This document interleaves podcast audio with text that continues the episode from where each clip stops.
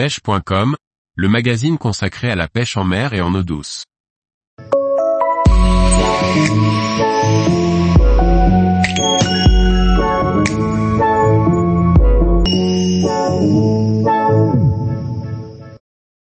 Montage chalot, trois critères pour choisir un leurre souple pour le brochet. Par Liquid Fishing. Tous les leurres souples ne sont pas adaptés pour être utilisés sur un montage chalot.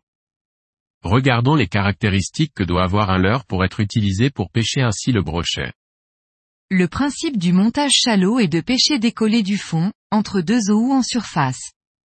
On va donc s'orienter vers des formes de poissons, comme le shad, le grub ou le finesse, qui sont les trois formes communément utilisées. Cette forme doit être capable d'accueillir la monture chalot. Il faut donc que le ventre du leurre soit bien plein et droit, qu'il n'y ait pas d'ouverture pour y placer un hameçon texan ou de forme particulière. Les leurres fragiles, faits dans un plastique qui se déchire facilement sont à bannir. Il vaut mieux s'orienter sur des gommes denses, qui vont résister aux dents des brochets, et bien garder en position l'armement, sans se déchirer. Avec une gomme pas assez dense, les pins qui tiennent le montage tombent trop facilement. Il faut que le leurre souple convoité accepte d'être monté sans tête plombée.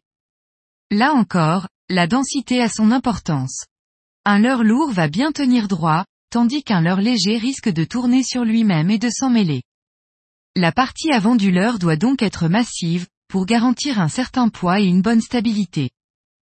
Enfin, pour vous aider dans votre choix, voici quelques leurres qui s'adaptent bien au montage chalot. Chez Lunker City, il y a le shaker et le fin S. Chez Fox Rage, le Pro Shad.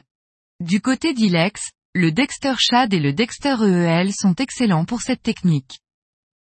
La forme du leurre est bien entendu importante, mais c'est surtout sur la matière de celui-ci qu'il faut prêter attention, car avec un leurre trop mou, le leurre n'aura pas une longue espérance de vie. Tous les jours, retrouvez l'actualité sur le site pêche.com. Et n'oubliez pas de laisser 5 étoiles sur votre plateforme de podcast.